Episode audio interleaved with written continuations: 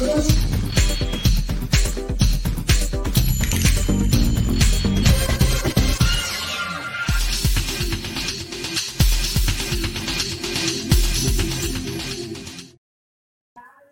lá, vamos começar mais uma aula, mais um curso muito importante. Nós vamos falar sobre due diligence.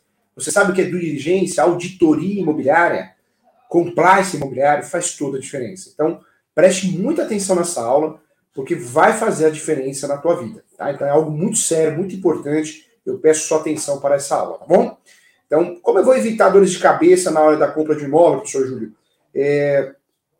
Com essas dicas. Essas dicas que eu vou dar nesse curso é o que vai fazer a diferença para o comprador, para o vendedor, para o corretor, a corretora de imóveis, para o advogado, a advogada, é o que vai fazer a diferença. Não compre um imóvel, não compre um imóvel, não negocie um imóvel sem antes ter acesso a essas informações. É muito importante, tá? Vamos iniciar então.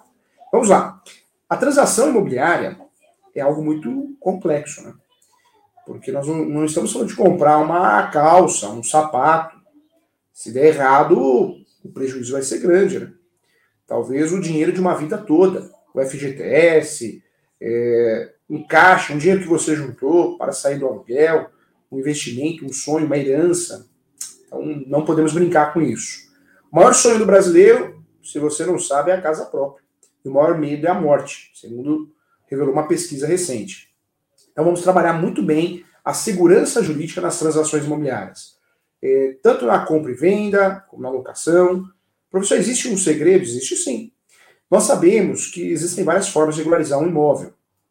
Eu posso regularizar de forma administrativa, de forma extrajudicial, de forma judicial. Eu só vou regularizar o imóvel quando ele é irregular. É, e quando eu vou comprar um imóvel, eu preciso saber se ele é regularizado ou ele é irregular.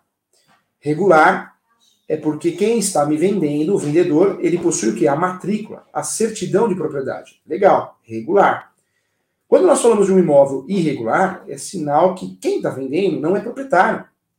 Não foi feito o inventário, não foi feito o registro. Quem está vendendo não é dono. No Brasil, eu posso até comprar um imóvel de alguém que não seja dono. Mas aí eu não vou comprar através de compra e venda, conforme o artigo 108 do Código Civil, respeitando também a Lei 6.015, a Lei de Registros Públicos no Brasil. Quando eu compro um imóvel irregular, existe um risco maior sempre. Eu estou comprando a posse. Então, esse contrato deve ser chamado de cessão de direitos possessórios e afins, hein? Nós já falamos certa vez aqui, em algumas aulas, que nós temos vários contratos. O direito imobiliário é um ramo do direito civil, um segmento do direito civil. Porém, possui conceitos e princípios próprios. O direito imobiliário tem conceitos e princípios próprios. E o ramo do direito imobiliário ele é multidisciplinar. Então, nós temos que estudar direito administrativo, direito constitucional, direito do consumidor, direito penal. Nós temos vários crimes, crimes previstos é, na esfera imobiliária, tipificados no Código Penal, é, várias leis esparsas, como a alienação fiduciária, a lei de locação, a lei do inquilinato, lei 8.245 de 91. Então, o direito imobiliário, apesar de ser um segmento do direito civil, ele é um ramo diferente, porque ele tem uma estrutura própria. Nós usamos sim os contratos em espécies, porém, os contratos em espécies previstos no Código Civil, porém nós temos os contratos típicos ou próprios de direito imobiliário. São aqueles contratos do dia a dia do direito imobiliário. Eu falo que o direito imobiliário ele não é teórico, ele é muito prático, ele é muito real, ele é muito dinâmico. É, muitas vezes no direito civil você acaba usando mais a teoria. Aqui no direito imobiliário nós vamos usar o que resolve. O que resolve no cartório de imóveis, o que resolve no tabelão de notas, o que realmente é, soluciona uma questão de uma transação imobiliária. Então, aqui no direito imobiliário, apesar de a gente usar tudo que é contrato, inclusive os contratos previstos no Código Civil, aqui nós temos algo em torno de seis contratos do dia a dia do direito imobiliário. Compra e venda, pagamento à vista. Acima de 30 salários mínimos, devemos fazer escritura pública no cartório é, de registro de imóveis. Perdão, no, no tabelão de notas, depois registrar no cartório de imóveis. Não podemos confundir aqui e até eu, eu peço sua atenção, quem faz escritura pública é o tabelião de notas, tá? Nós vamos pegar essa escritura pública e vamos registrar no cartório de imóveis. Então nós temos aí cartórios diferentes para serviços diferentes, prestação de serviço diferente. A compra e venda do imóvel ela se dá pelo menos em três procedimentos: recolhimento do ITBI, imposto, tributo de transmissão, falando de, de forma sem juridiquês, tá? de forma bem é, prática, É, depois do recolhimento do tributo, eu tenho aí a lavrada a escritura pública, toda a transação imobiliária acima de 30 salários mínimos deve ser feita por escritura pública, é o tabelião de notas que faz isso, e aí eu pego essa escritura pública e vou registrar lá no cartório disso de imóveis competente. É assim que eu vou fazer, é assim que funciona uma transação imobiliária. Por isso, quando você vai comprar um imóvel, ah, professor Júlio, eu tenho 200 mil, tenho 300 mil, tenho 150 mil. É, se eu pagar 150 mil, está tudo certo. Não, você não pode esquecer que você tem que ter um caixinha à parte. Esse caixinha aí, eu sempre falo que, dependendo da documentação imobiliária, o ideal é que seja pelo menos 5% do valor do negócio, porque é o valor que você vai gastar a título de tributo, de tra transmissão, ITBI, a título também de escritura pública e também de registro, tá? Então, importante aí lembrar que nós temos essas, é, esses procedimentos para conseguir registrar um imóvel, tá bom? Então, pelo menos três despesas nós vamos ter: tributo, não tem jeito, tem fugir, escritura pública e depois o registro. E eu não estou falando do imposto de renda e manutenção, né? Quando nós compramos imóvel, sempre tem a manutenção. E o imposto de renda a declaração também, que é uma outra esfera que nós vamos estudar numa outra aula, tá? No outro curso. Então, toda transação imobiliária, nós precisamos pensar. Nós temos aí, pelo menos, é, três procedimentos, três despesas, três gastos: tributo, escritura pública e registro. Essa transação imobiliária que eu estou falando é a transação imobiliária de um imóvel regularizado, regular, com escritura, com matrícula, onde quem está me vendendo está me vendendo a propriedade, tá bom? Quando nós falamos aqui de uma transação irregular, tanto no âmbito rural ou no âmbito urbano, nós estamos falando sim é, de uma transação de cessão de direitos possessórios. Volta aqui nos contratos, você precisa saber disso, é sua obrigação saber disso para não cair em golpe, hein? Para você não deixar o seu cliente cair em golpe. Então nós temos seis contratos propriamente de direito imobiliário. Nós temos aqui o contrato preliminar, que é para, para fechar o negócio, fechamento de negócio, contrato preliminar. Pode ser chamado de pré-contrato, pode ser chamado de contrato facultativo, é, esse contrato é para fechar e substituir a proposta aceite. É um contrato que pode ser feito é, através de instrumento particular, ok? Esse contrato é usado por, por, imobiliárias, corretores atualizados, advogados, advogados atualizados, que usam no lugar da proposta aceite, que era um negócio muito esquisito, muito feio. O contrato preliminar ele sai do mundo da cogitação e faz com que você feche o negócio, efetive o negócio, tá? Gera aplicabilidade no mundo dos negócios, no mundo jurídico. Depois do contrato preliminar, vai ser feito um segundo contrato, chamado contrato definitivo. Esse contrato definitivo pode ser, sim, é, uma escritura pública, que é o mais correto, é, acima de 30 salários mínimos, artigo 108 do Código Civil, tem que ser feito por escritura pública, tabelião de notas. Depois você recolheu o tributo, registra no cartório de imóveis. Quando a transação não é de um imóvel regularizado, esse segundo contrato, esse contrato definitivo, pode ser uma cessão de direitos hereditários, que o ideal é que seja feito por escritura pública, que tenha anuência de todos os herdeiros, ou pode ser feita também através de um instrumento particular de cessão de direitos possessórios, tá? Vamos lá então. Primeiro contrato preliminar, para fechar negócio. Segundo contrato, compra e venda, pagamento à vista.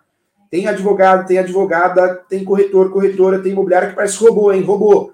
Tudo é compra e venda. Nunca vi isso. Meu Deus do céu. Né? Não existe contrato de compra e venda de imóvel irregular. Não pode ser, exceção de possessórios. Não existe compra e venda quando envolve transações de herança. Por favor, não faz contrato errado. Quando o título está errado, não bate com objeto, esse contrato não vale nada, hein, gente? Não vale nada. Não serve nem como justo título.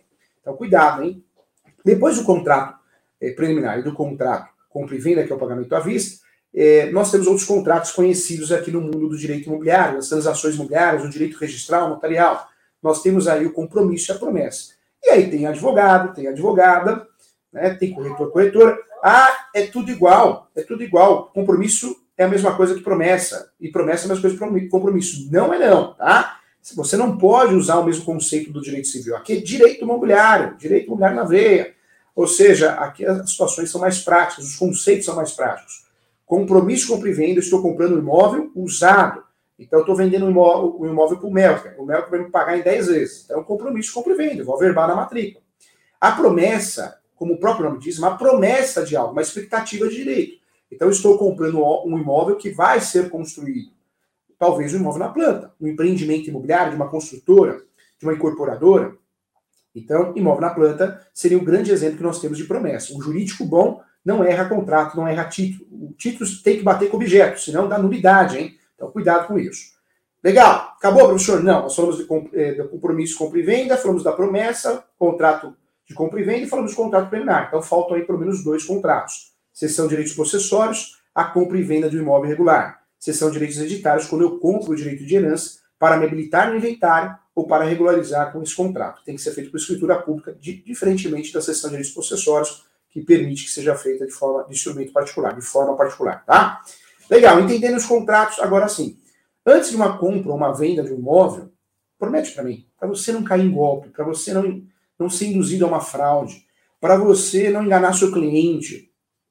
É um serviço que o corretor é obrigado a fazer, o corretor, a corretora, advogado, advogado. Se não faz isso, tem algo errado, muito errado. Grave, hein? Responsabilidade civil, responsabilidade criminal, responsabilidade disciplinar. Tem que fazer, tem que fazer. O corretor, a corretora, a imobiliária, quando você contrata, tem a obrigação. Eu falo que esse dossiê, essa auditoria, não é só para o negócio, mas para o profissional também resguardar o seu nome. Então vamos lá. Antes de qualquer transação imobiliária, nós vamos praticar o due diligence, que é o nome do nosso curso aqui, due diligence é, e auditoria imobiliária, compliance imobiliária.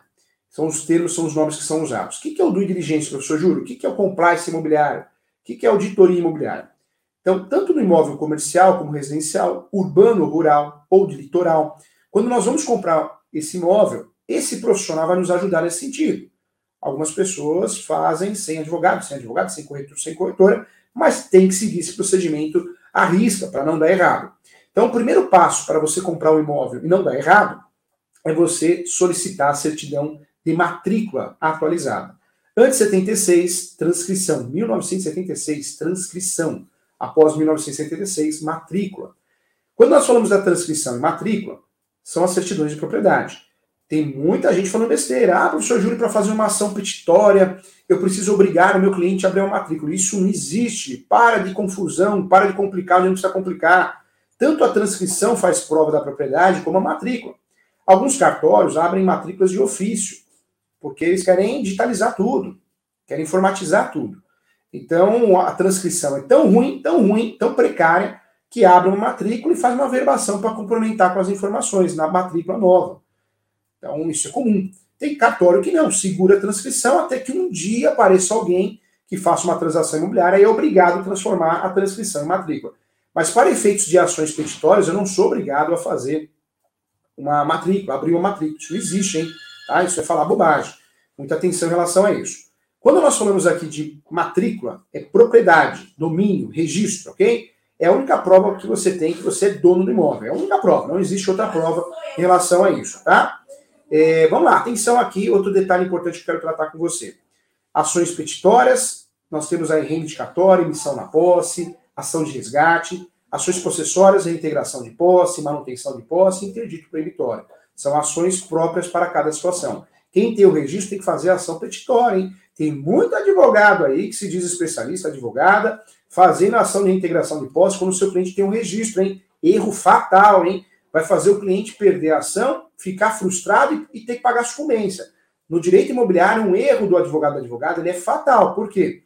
Além de perder a ação, o cliente vai ficar frustrado. Você vai fazer o seu cliente pagar o prejuízo, que é a sucumbência, e os valores aqui são altos, porque o valor da causa da ação imobiliária, nós estamos falando de um valor, ou valor de mercado, ou valor venal. Muito cuidado, muita atenção. Não dá para fazer qualquer ação, sair distribuindo. Aqui tem que ter muito cuidado e muita atenção. Voltando aqui no due diligence, na auditoria imobiliária, do compliance imobiliário, tá? que é o nome do nosso curso. É, nós, nós temos que fazer um due diligence, uma auditoria documental. O início de tudo começa com a certidão de propriedade. Por quê? Se o nosso cliente está caindo num golpe, nós vamos descobrir com a certidão de propriedade. O vendedor, o vendedor, os vendedores, a vendedora tem que aparecer na certidão de propriedade. Por que não apareceu ali? Se não apareceu ali, está algo estranho. Ou, uma, ou é uma fraude, o sujeito está vendendo algo que ele não poderia vender, ou ele está vendendo a posse e está tentando induzir o comprador a erro, dando a entender que é registro. Então, seria um outro contrato. Então, cuidado. Primeiro documento, que é obrigação, sim, do corretor, do advogado, advogada, é, do corretor, corretor imobiliária, ou do leigo, é sim a certidão de propriedade. Não compre na, jamais na sua vida um imóvel sem ter acesso à certidão de propriedade atualizada. E pare de aceitar certidões dos outros, né? Você vai ter que fazer isso. Ô preguiça! É, ô preguiça! Ah, ele me entregou, não preciso tirar. Não, se alguém te entrega uma certidão, pode ser uma certidão falsa. Pode ser uma certidão fria, uma certidão de propriedade.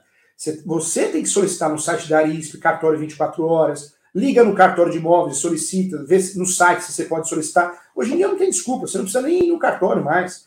Você tem que solicitar essa certidão, porque essa certidão você tem confiança, você que solicitou no cartório, é autenticada, tá? Depois, depois de ter acesso à certidão de propriedade, eu vou ter acesso se o imóvel tem dívidas. Isso, dívidas. Todo imóvel tem um número de matrícula e tem um número de contribuinte. O número de contribuinte é para pagar tributo, não é isso? Então eu preciso ver se esses tributos não estão em atraso. Então o que, que eu preciso ver? Uma certidão negativa de tributos municipais, estaduais e federais. Municipais, IPTU, federais, ITR, imposto de renda, taxa de lixo, taxa de iluminação, sei lá. Taxa, taxa nesse país é o que não falta, taxa para tudo, né? Então eu preciso me resguardar se não existem dívidas, ok? E eu consigo isso com as certidões de distribuidor é, ou certidões chamadas certidões negativas, é o nome correto, tá? Certidões tributárias negativas, da esfera estadual, federal e municipal.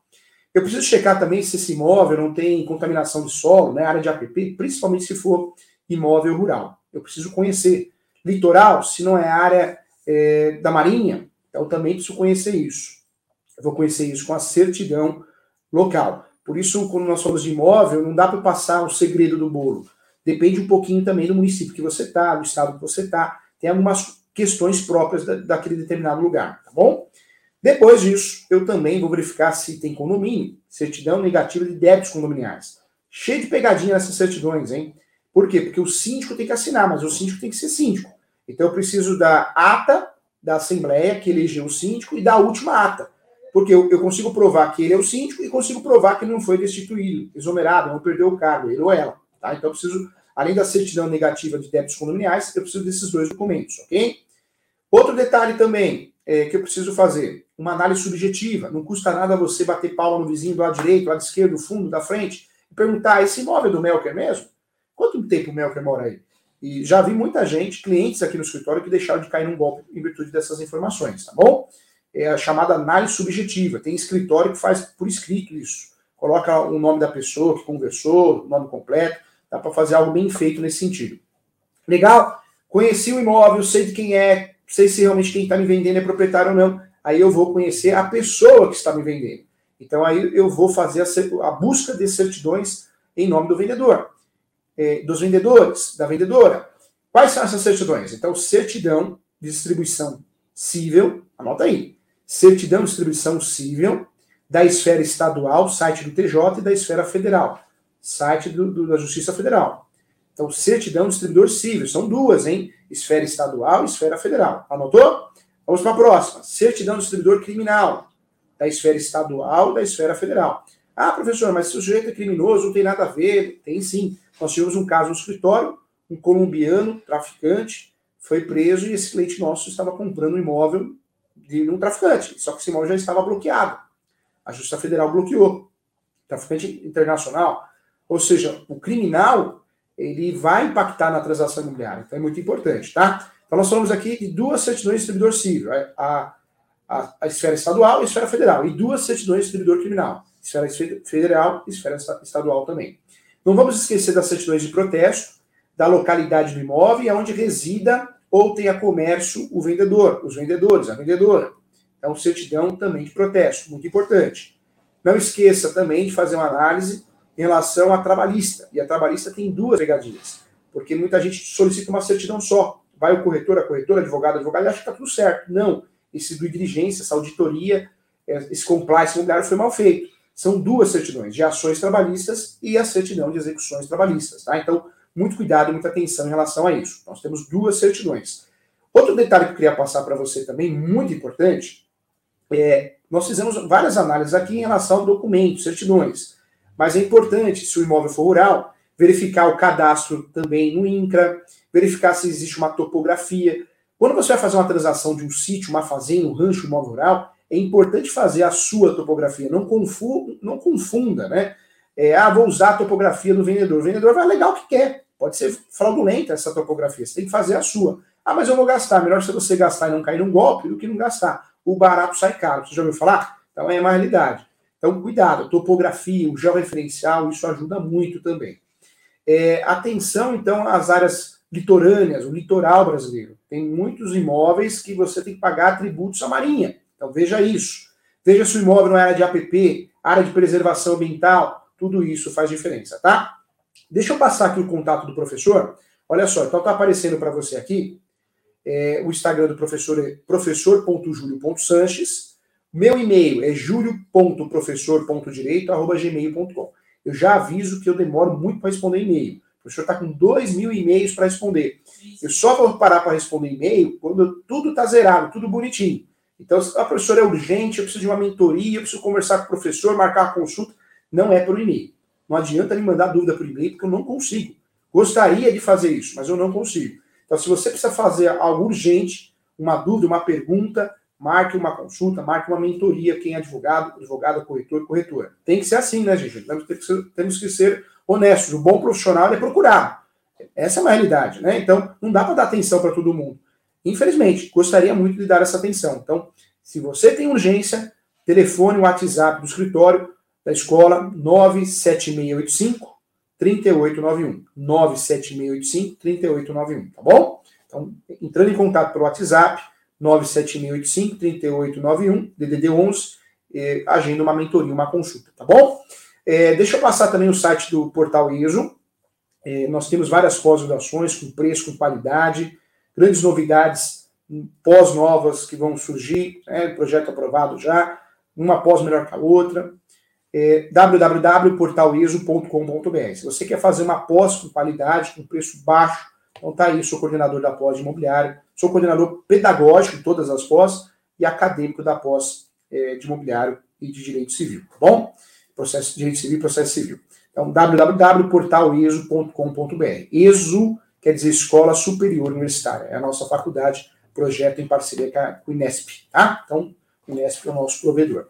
É, conto com você, tá bom? Cursos gratuitos, vários cursos gratuitos, também você tem acesso a essa plataforma.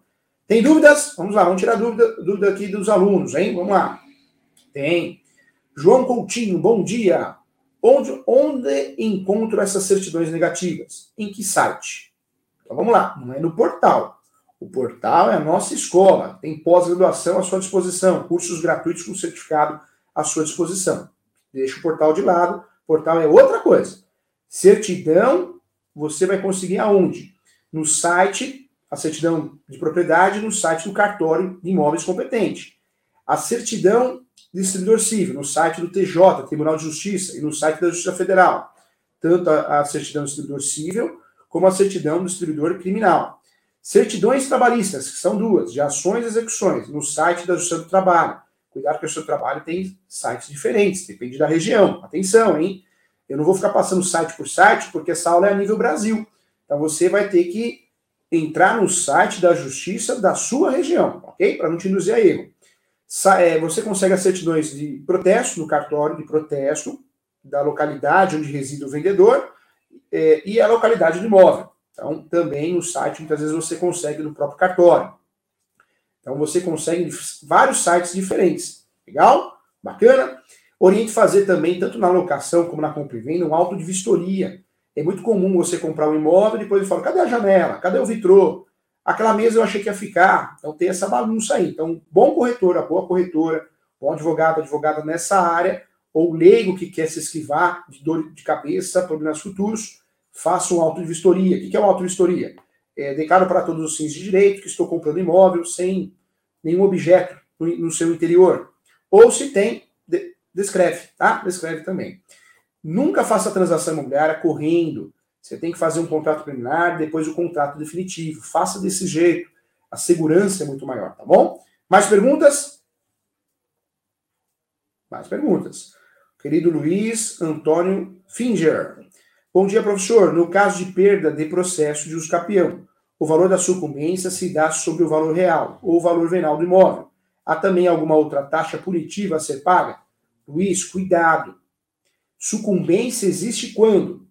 Existe quando nós temos um processo litigioso. Litigioso. Ou seja, tem réu. Uso capião não tem réu. O advogado, a advogada que coloca a réu no capião errou a peça, errou feio. Nós temos que pedir a citação dos confrontantes, a citação do último proprietário civil, os seus herdeiros, mas lá no pedido. Isso não quer dizer que seja réu. E muitas vezes o sistema do TJ, de cada estado, de alguns estados, ele é um sistema é, atrasado. Então você tem que incluir como réu, mas não é réu. Você, inclui no sistema do TJ para distribuir a ação, mas não tem réu, tá? Então, uso campeão, se você perde a ação, em regra não tem sucumbência, porque é uma ação declaratória, ok? Se esse processo é litigioso, porque alguém se habilitou ou contestou, aí tem sucumbência. Cuidado com isso, tá bom? Lembrando que quando nós pedimos a sua gratuita ela é definida, também não tem sucumbência. Legal, respondida a pergunta. Mais perguntas? Paulo Barros, encontrei um processo em nome do vendedor pela Justiça Federal, mas esse processo está sobre, sobrestado há mais de 10 anos. Isso traz algum problema? Ô Paulo, é, achar que todas as certidões de uma transação imobiliária vão ser negativas é uma utopia, né? Na verdade, é, muitas vezes vai aparecer, vai aparecer certidões positivas. Aí vem o quê? Ah, não vou fazer um negócio. Não, fazer uma análise. É um processo do quê? Então o Melker tem uma ação de alimentos, uma ação de divórcio do companheiro dele. Ah, não vou, não vou alugar, não vou vender o imóvel com o Melker. Não tem nada a ver. É uma questão pessoal, questão da vida dele. Então eu vou fazer o quê? Eu vou fazer uma declaração, eu, corretor, corretor, advogado, advogada, declaro para todos os fins de direito e vou fazer o, vendedor, o comprador assinar, que ele está ciente daquele processo em andamento, mas nada é, impacta na transação imobiliária.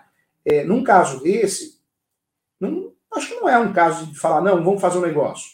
Daria para fazer uma declaração dizendo, declaração de ciência, tá? O comprador tem que ter ciência disso, porque aí você, vendedor, é, ou melhor, você vendedor, não, você corretor, corretora, advogado, advogada, você não vai assumir uma responsabilidade civil. Então, uma declaração de ciência para quem está comprando.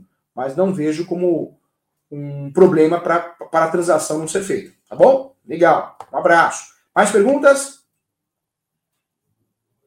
Legal. Encerramos aqui. Mais uma aula pelo Conselho, com, muito, com apoio do Conselho Federal, com muito amor e carinho. Você que não é inscrito no canal, se inscreva no canal. Você dê o like. Eu tô pegando o jeito aí, né? Pegando o jeito devagarzinho, tô, tô pegando esse mundo aí. Acompanhe o professor nas, redes sociais. Venha fazer meus cursos, minhas palestras. Venha fazer a minha pós-graduação. É, o professor tem a honra de ser coordenador de 27 pós-graduações, mais de quase 30 livros publicados, mas é tudo com amor e carinho para você, tá bom? Então venha fazer. É, apesar de ser coordenador de 27 pós-graduações, 27 atualmente presenciais, eu tenho um carinho especial pela pós do ESO. Por quê? Do portal ESO. Porque o preço era um preço que eu queria muito. O Melk que está aqui comigo, ele sabe disso. É democratizar o direito, tornar o direito acessível. O preço, a média é 980 reais, 986, não passa de mil reais as pós. Mas não é pela a qualidade. A qualidade, os professores que dão aula na nossa pós, eu, são os mesmos professores que damos aula na FGV, outras instituições famosíssimas, conhecidas. Mas a intenção é o quê? fazer com que corretores, corretores, advogados, advogadas possam estudar. É, eu acho que o, o, conhecimento não pode ser algo distante, tem que ser algo próximo. E quem ganha com isso? A sociedade brasileira. Por isso eu tenho um carinho especial por essa pós, porque 980 reais online, com plantão de dúvida, material de apoio, é muito legal. Então, conheço o projeto, é muito legal. Por isso eu sempre falo dessa pós, porque a intenção não é, é atingir altos níveis de lucro, lucratividade, não. É acessibilidade. Nós queremos que as pessoas tenham mais conhecimento. E assim nós acreditamos que o país vai ser um país melhor, né? Tá bom? Muito obrigado. Um abraço. Tudo de bom para você. Saúde, paz, amor. Continue acompanhando nossas aulas. Tchau, até a próxima.